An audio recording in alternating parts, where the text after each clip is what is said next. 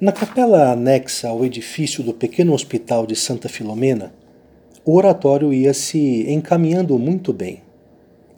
Nos domingos e dias santos, acudiam muitos rapazes para confessar-se e comungar. Após a missa, fazia-se breve explicação do Evangelho. Depois do meio-dia, encontros de catequese, cantos sacros, breve instrução, ladainhas de Nossa Senhora e bênção. Nos intervalos, os jovens entretinham-se em agradável recreio com jogos diversos. Isso acontecia na pequena viela que ainda hoje existe entre o Mosteiro das Madalenas e a rua. Lá nós passamos sete meses e acreditávamos mesmo haver encontrado o paraíso na terra. Quando então nos vimos obrigados a abandonar o acolhedor abrigo e ir à procura de outro. É que a Marquesa Barolo, embora visse com bons olhos qualquer obra de caridade, aproximando-se a hora de abrir o seu pequeno hospital, decidiu que o nosso oratório saísse de lá. É verdade que o local destinado à capela, à escola e aos recreios dos jovens não tinha comunicação alguma com a parte interna do estabelecimento. As próprias persianas estavam fixas e voltadas para cima. Contudo, foi preciso obedecer. Fez-se um apelo insistente à prefeitura de Turim e, graças a uma recomendação do arcebispo Fransoni, conseguimos que o oratório se mudasse para a igreja de San Martino, um dos moinhos da cidade num domingo de julho de 1845, pegam-se bancos, genuflexórios, candelabros, algumas cadeiras, cruzes, quadros e quadrinhos, e cada um carregando o que podia, em meio a algazarra, risos e mágoa, fomos, à maneira de uma imigração popular, estabelecer o nosso quartel-general no lugar acima indicado.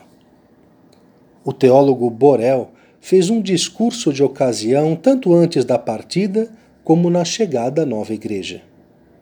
O digno ministro do santuário, num estilo popular, mais único do que raro, exprimiu estes pensamentos. As couves, queridos jovens, se não são transplantadas, não se fazem bonitas e grandes. O mesmo acontece com o nosso oratório. Até agora, mudou muitas vezes de um lugar para outro.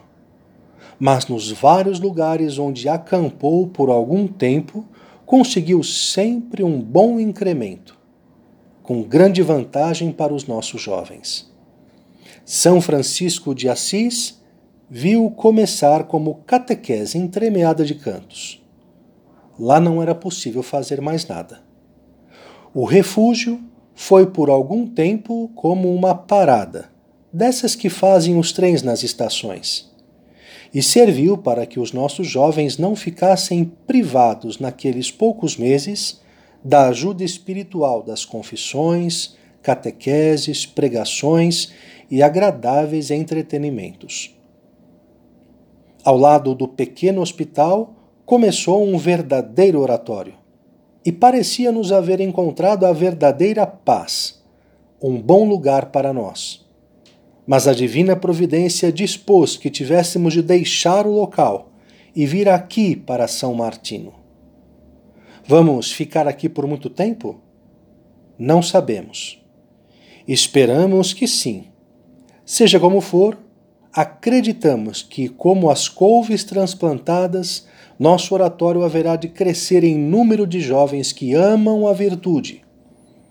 Crescerá o interesse pelo canto, música, escolas noturnas e também diurnas. Vamos ficar aqui muito tempo? Deixemos de lado essa preocupação e coloquemo-nos nas mãos de Deus, que Ele cuidará de nós. Uma coisa é clara: Ele nos abençoa, ajuda e socorre. Ele pensará no melhor lugar para promover Sua glória e o bem das nossas almas. Mas, como as graças de Deus formam uma espécie de corrente, de sorte que um anel se une a um outro anel, assim se aproveitarmos as primeiras graças, podemos estar seguros de que Deus concederá outras maiores. E se correspondermos aos fins próprios do oratório, caminharemos de virtude em virtude, até chegarmos à pátria bem-aventurada, onde a infinita misericórdia de nosso Senhor Jesus Cristo dará o prêmio que cada um houver merecido com suas boas obras. E assim concluiu o teólogo Borel aquele belo discurso.